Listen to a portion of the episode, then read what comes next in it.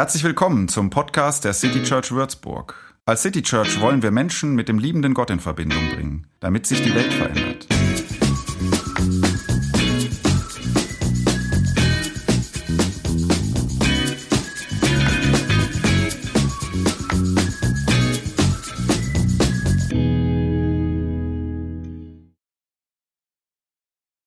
Kirche sollte wie so ein Gastraum sein.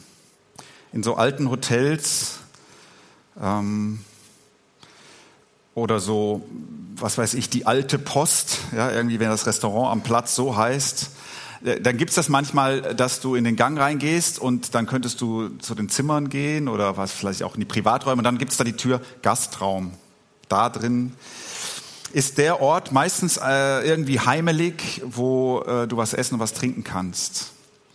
Kirche sollte wie so ein Raum sein, in dem ganz verschiedene Leute zusammenkommen, die sich manchmal gar nicht so gut kennen, aber ein oder zwei Gläser miteinander trinken und nicht alleine sind. So, wir schließen die Reihe heute ab und ähm, wir haben in dieser Reihe über den Durst nach Leben nachgedacht, ähm, der die Menschen, die so einen Gastraum betreten, äh, verbindet ähm, obwohl sie so verschieden sind. Wir haben über das Einander verstehen geredet, was nicht selten ja schon schwierig ist, auch wenn man die Leute gut kennt. Es ging um Zusammenhalten, es ging ums Thema Liebe natürlich. Es ging aber auch ums Thema Rassismus, denn dass Menschen nicht willkommen sind, sich nicht willkommen fühlen, sich ausgeschlossen fühlen. Das passiert auch im Gastraum der Kirche. Ähm, es ging letzten Sonntag um das sich verlieren und ums gefunden werden. Und heute geht es jetzt zum Schluss um eine Aufforderung, die auch für jede Gemeinschaft, für jede menschliche Gemeinschaft wichtig ist und die im Jahr 2021 sogar zum Motto ausgelost wurde von so einem, so einer ökumenischen Initiative. Also wer die kennt, der kennt auch dieses Jahresmotto. Und das lautet so, seid barmherzig, wie auch euer Vater barmherzig ist. So, ich war es letzte Woche ähm, oft nicht barmherzig. Also vielleicht du auch nicht. Vielleicht hast du dich geärgert über die UEFA letzte Woche. Und was du so gedacht und gesagt hast, war nicht so barmherzig. Vielleicht hast du, ähm, hast du dich geärgert über Politiker, die dies oder das gesagt oder getan haben oder, oder irgendwelche Bewegungen, die dir gegen den Strich gehen und du findest, wenn man da mitläuft, äh, dann, nein, danke oder Vielleicht, und das ist dann schwieriger, ehrlich gesagt, als die Dinge, die ich jetzt genannt habe, vielleicht gibt es Menschen, die kennst du persönlich. Ähm, und du verstehst nicht, wie man so unangenehm handeln kann, wie die das machen oder so gemein, so eigensüchtig irgendwie, du bist im Streit mit ihnen und Leben wäre so viel leichter ohne die. Also zumindest, wenn sich eure Wege nicht trennen, äh, äh, treffen, kreuzen würden. Ja, die können schon irgendwo sein, aber bitte nicht in deinem. Seid barmherzig. Ist nicht so einfach. Und jetzt war dieses Attentat am Freitag. Und wenn du kein Würzburger bist oder wenn du das hier äh, irgendwie äh, mit einem ganz zu einem ganz anderen Zeitpunkt als heute am was haben wir heute den so und so vielten Juni 2021 anschaust oder anhörst, ja, dann ähm, hast du es vielleicht schon wieder vergessen oder weißt nicht, dass vorgestern hier in unserer Stadt ein Mann drei Leute mit einem Messer getötet und viele verletzt hat. So, in unseren Gedanken steckt diese Tat heute, egal was wir heute so denken und machen, das ist irgendwie da. Seid barmherzig. Ähm, klar habe ich gestern darüber nachgedacht, ob das jetzt in irgendeiner Form eine Botschaft im Blick auf so eine Tat sein kann. Seid barmherzig. Ich habe mich entschieden, bei dem Predigtthema zu bleiben, aber ich habe gedacht, nein, heute ist das eigentlich keine Botschaft im Blick auf so eine Tat. Zumindest nicht im Blick auf die, die direkt betroffen sind. Ähm, ich weiß auch viel zu wenig über diesen Mann und viel zu wenig. Ich kenne keines der Opfer oder Angehörigen. Und was da am Freitag passiert ist, das passt in keine Kategorie. Vielleicht gibt es überhaupt nichts, was man jetzt als gute Botschaft dazu sagen kann. Ähm, angesichts so einer Sinnlosigkeit und Brutalität, ähm, angesichts so eines Leides, wenn man da direkt betroffen ist. Ich dachte so, ja, jeder Mensch verdient Barmherzigkeit, aber vom Betroffenen ist das heute nicht zu verlangen. Das hier ist keine Botschaft an traumatisierte Menschen. Seid barmherzig. Heute nicht. Aber mir und dir hingegen, wenn du wie ich ein Mensch bist, der diese Art von Aggression noch, noch nie direkt erleben musste, erleiden musste. Wenn du einer bist, dem so sehr noch nie wehgetan wurde. Von uns könnte man das vielleicht verlangen. Seid barmherzig im Blick auf die Dinge, mit denen ihr so zu tun habt. Manchmal, wenn ganz schlimme Sachen passieren, dann wachen wir ja so ein bisschen auf, ist nicht immer so, aber manchmal, und dann merken wir, ja, wie soll ich sagen, wie sich das, was, was, was, was wir so am Mittagstisch erzählen, was besonders schlimm in unserem Leben sei und, und was wir zu beklagen haben oder was uns belastet, wie das plötzlich irgendwie ziemlich klein wird angesichts von so einem Erleben, das man gar nicht einordnen kann. Wie unser eigenes manchmal hier und da sogar lächerlich wird, zumindest relativiert. Und dann dachte ich, wenn es Menschen gelingen wird, angesichts dieses schrecklichen Erlebens nicht zu verbittern, wie viel mehr könnte ich mir das dann sagen lassen und das hier von mir fordern lassen, was hier einer sagt. Also das hier ist heute eine Botschaft, glaube ich, an dich und mich, wenn du das Glück hast, nicht betroffen zu sein.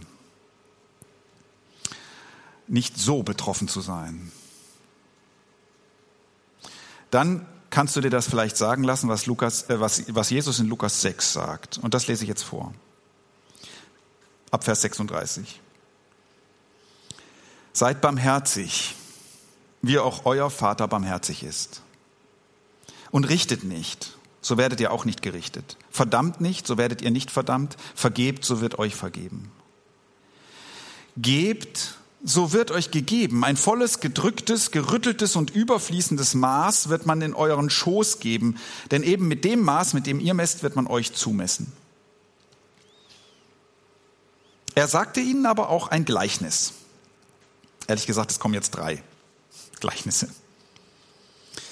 Kann denn ein Blinder einem Blinden den Weg weisen? Werden sie nicht alle beide in die Grube fallen? Ein Jünger steht nicht über dem Meister. Wer aber alles gelernt hat, der ist wie sein Meister. Was siehst du den Splitter im deines Bruders Auge, aber den Balken im eigenen Auge nimmst du nicht wahr? Wie kannst du zu deinem Bruder sagen, halt still, Bruder, ich will dir den Splitter aus dem Auge ziehen, und du siehst selbst nicht den Balken in deinem eigenen Auge, du Heuchler. Ziehst du erst den Balken aus, Balken aus deinem Auge, danach kannst du sehen und den Splitter aus deines Bruders Auge ziehen. Das ist der Text, der für heute vorgegeben ist. So, und da steht diese steile Forderung am Anfang, ähm, seid barmherzig. Die lautet im Prinzip, im Prinzip lautet die sei wie Gott. Was Barmherzigkeit angeht, seid wie euer Vater im Himmel. Das ist ja eigentlich Wahnsinn. Jesus war nicht der Erste, der solche Ideen hatte. In 4. Mose 19, Vers 2 steht, Ihr sollt heilig sein, denn ich bin heilig, der Herr, Herr euer Gott. Also dieses seid so, weil ich bin auch so.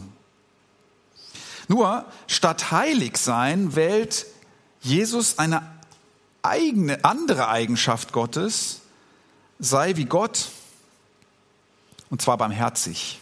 Es war so barmherzig. Das ist wichtiger, als dass du so heilig bist. Sei so barmherzig.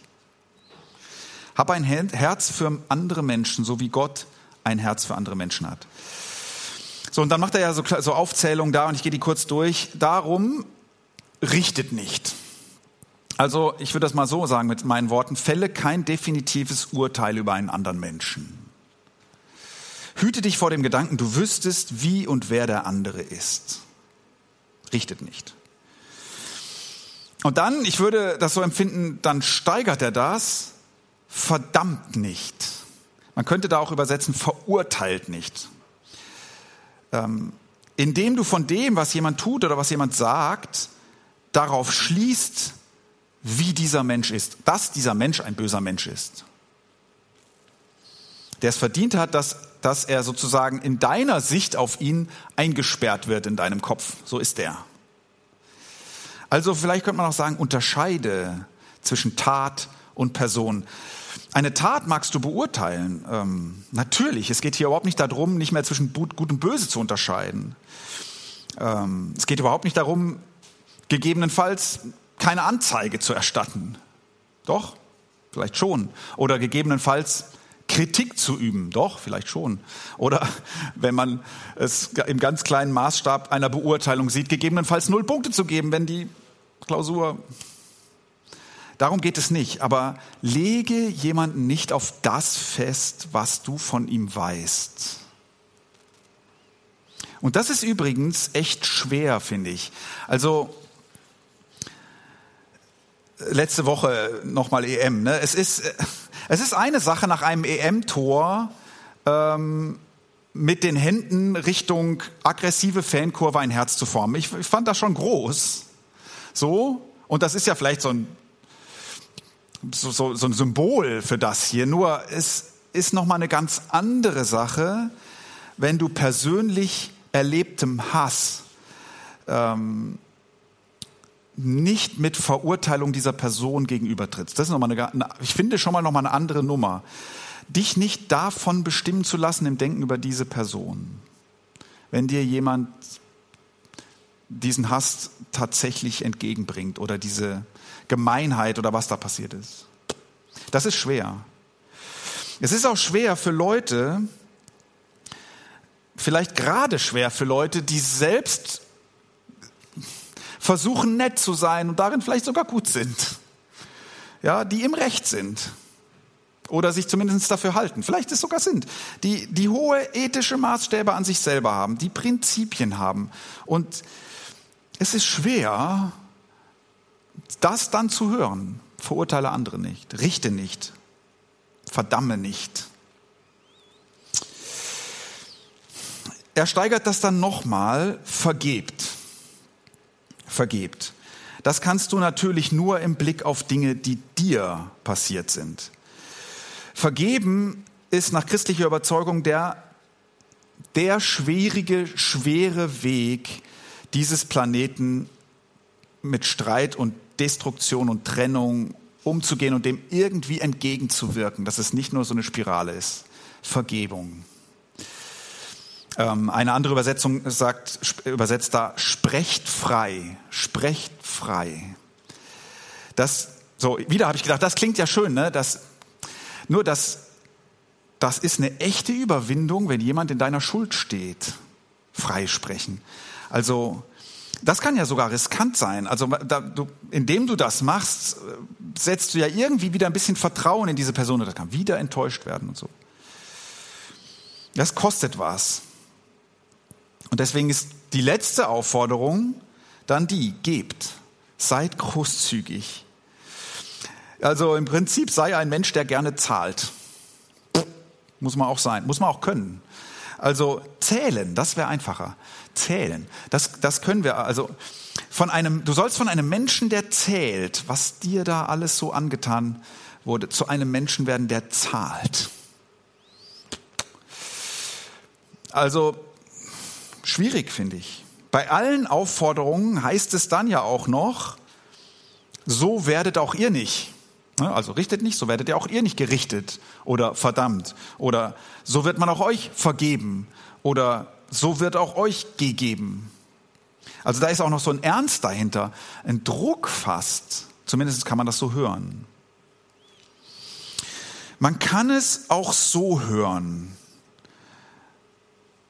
so geht Gott auch mit dir um. So wird er auch mit dir umgeben. Deshalb kannst du das weitergeben.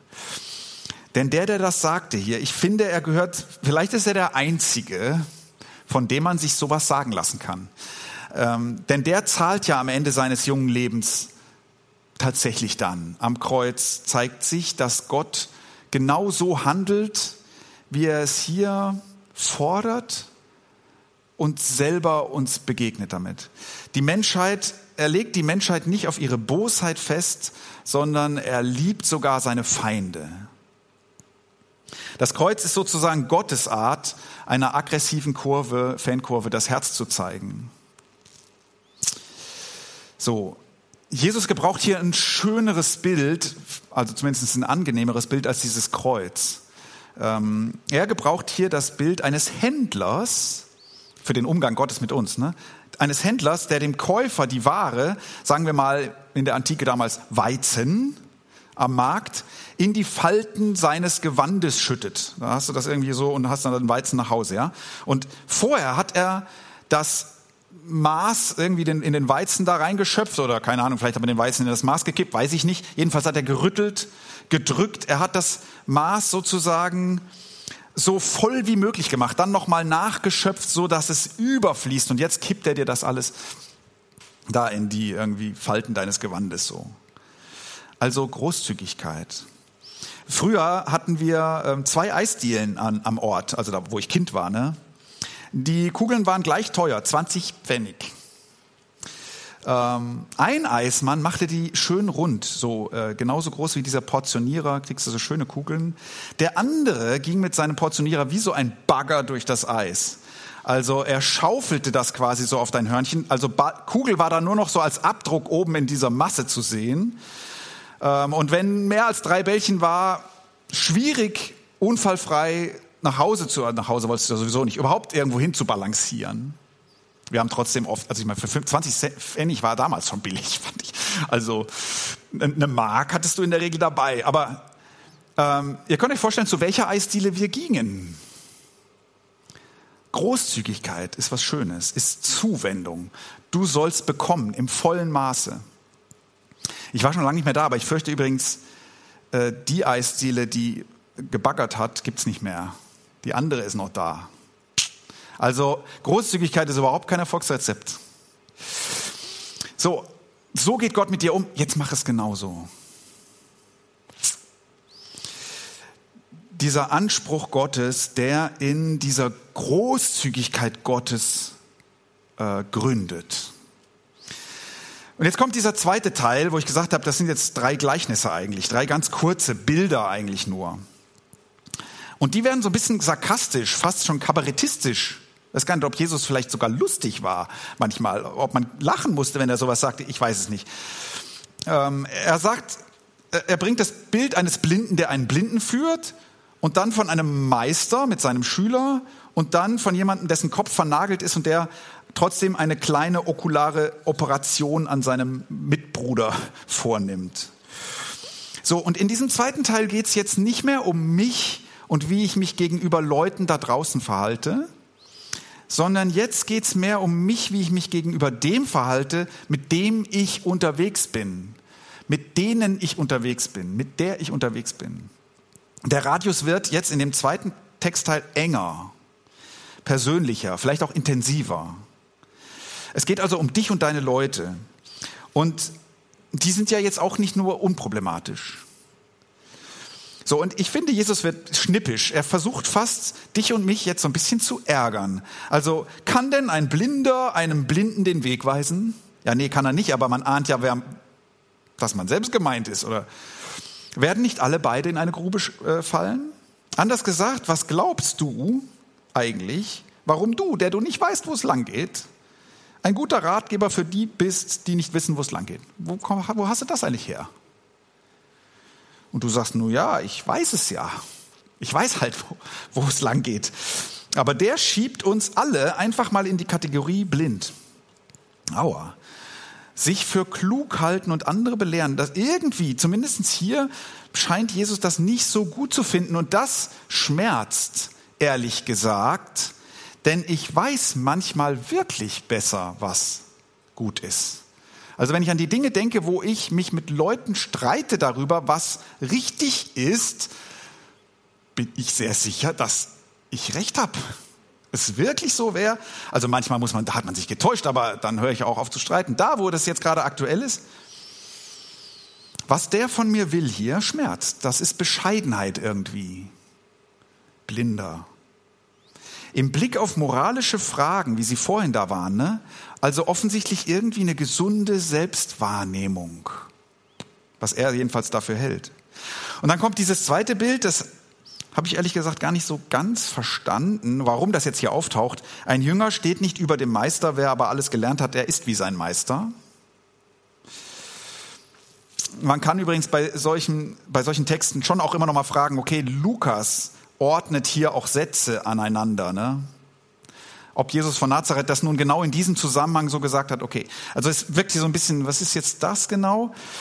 Was will er damit sagen? Zumindest geht es wieder um Bescheidenheit, also sich nicht überheben über andere. Schon gar nicht über den, der über einem steht, ähm, irgendwie von dem man gelernt hat. Vielleicht meint er damit sich selbst. Und dann wäre ja die Frage, führe ich mich in meiner Rechthaberei, in meinem Sichersein, in meiner Selbstgerechtigkeit manchmal so auf, als hätte ich richtig handeln besser drauf als er? Oder spielt er darauf an, dass seine Methode des Umgangs mit anderen eben die ist, die am Anfang da beschrieben wird? Nicht richten, nicht verurteilen, vergeben, großzügig sein und so. Und jetzt maßen sich seine SchülerInnen an, jetzt doch kleine RichterInnen zu sein. Äh, jedenfalls gegenüber denen, die dringend Hilfe brauchen, oder? Kann das, ist das so gemeint? Und dann kommt das dritte Bild. Was siehst du den Splitter in deines Bruders Auge, aber nicht den Balken in deinem eigenen? Wie kannst du zu deinem Bruder sagen, halt still, Bruder, ich will dir den Splitter aus deinem Auge ziehen? Du siehst selbst nicht den Balken in deinem eigenen Auge, du Heuchler. Zieh du erst, zuerst den Balken aus deinem eigenen Auge, danach kannst du sehen und den Splitter aus deines Bruders Auge ziehen. Ja, das ist ein bekanntes Bild, habt ihr bestimmt schon mal gehört. Ich habe es schon oft gehört. Wie oft habe ich es schon gehört? Und noch am selben Tag dann, sehe ich mit glasklarer Sehschärfe die Fehler anderer, besonders wenn ich davon betroffen bin. Kürzlich schenkte mir ein wirklich niederträchtiger Mensch, äh, der, den kennt ihr sogar, der, der steht nachher hier wieder auf der Bühne, er, er, er schenkte mir diese Lesebrille. Ähm, natürlich, um mich zu ärgern und mich hinzuweisen auf meine fortschreitende Sehschwäche, was Lesen angeht. So, und nur setze ich sie auf, verändert sich natürlich tatsächlich einiges hier. Also du siehst, was du hättest eigentlich sagen wollen, zum Beispiel. So. Ähm, und wenn keiner in der Nähe ist, ziehe ich sie sogar auf. Weil es lässt sich einfach sau viel besser lesen. Das muss man schon sagen. Also, ja, ich kann sie für euch ertragen. Ich sehe ja halt auch bitter aus damit, ne? So, das ist ja niederträchtig. Aber ähm, bisschen fieser noch macht es Jesus. Er sagt, ihr glaubt gut zu sehen, weil ihr so moralisch seid, so christlich, so humanistisch, so nachhaltig, so ökologisch, so wissenschaftlich, so rechtschaffen, was weiß ich, ihr glaubt gut zu sehen. Dabei braucht ihr eine Lesebrille und wisst es nicht. Jesus sagt das noch viel härter, ne? Dabei seid ihr total vernagelt. Und haltet euch für Leute, die das Recht haben, andere auf ihre Fehler hinzuweisen also Balken und Splitter, das ist ja, das hier ist ja nicht übertrieben, das ist tatsächlich hilfreich. Aber Balken und Splitter ist ja eine totale Übertreibung. Ja, ähm, deshalb kannst du die Szene irgendwie auch nicht malen oder, oder nachspielen. Balken, Balken im Auge. So. Kritik an deinem Bruder, an deiner Schwester, an deinen Freunden, an deinen Gefährten, gerade in christlichen Gemeinschaften, ist natürlich erlaubt. Kann man schon machen. Einander Splitter aus dem Gesicht ziehen ist ja auch eine gute Sache. Aber bitte nicht, wenn du nicht um deine eigenen Fehler weißt und dir selbst helfen lässt. Ist nämlich ein Balken, sagt Jesus sogar so pauschal, ja, als ob alle mit Balken rumliefen. Also sagen wir mal so, falls es ein Balken ist und andere sehen das übrigens, dann freu dich vielleicht einfach mal, dass du trotzdem geliebt bist und andere deine Eiswaffel vollschaufeln und dich nicht verurteilen und dir immer wieder vergeben und hör um Gottes Willen mit gut gemeinten Augenoperationen auf. Aber wenn der Balken und und wenn sagen wir und wenn der Balken mal raus ist, weil sich was verändert hat und ja, das gibt es, ne? zum Glück. Ähm, ich kann mich ändern, du kannst dich ändern. wir alle können uns ändern. Ähm, und wenn das geschehen ist oder wenn das geschehen darf, wenn, wenn, wenn du darum weißt und das auch zugeben kannst, dann, dann bekommst du das Recht und das geben dir andere, ähm, hier und da auf kleine Splitter, kleine Veränderungen hinzuweisen. Bezüglich der Kleinigkeiten, die andere im Auge haben. Also vielleicht, hier steckt ja auch irgendwie sowas wie Vorsicht drin. Bescheiden, nicht übergriffig, keinesfalls verurteilend. Ich sage das nochmal, das ist alles irgendwie schwierig, das ist hohe Kunst. Oh, jetzt kann ich nicht mehr. Und doch, ich kann das schon noch lesen. Und weil Gott so ist, weil Gott so ist, habe ich Hoffnung, dass wir auch ein bisschen so sein können. Unser Planet bräuchte mehr so Menschen, die so mit Gnade überschüttet wurden, dass man in ihrer Nähe leicht was davon abbekommt. Und ich schließe mit einem Zitat, das ich vor paar Wochen schon mal vorgelesen habe, aber jetzt fiel es mir hier wieder ein und natürlich passt das hier auch. Plato. Ich, ist nicht mein Favoritenphilosoph, aber genialer Mann. Auf jeden Fall, das hier ist sehr gut von ihm. Sei gütig zu allen Menschen, denen du begegnest, denn jeder kämpft einen schweren Kampf. Amen.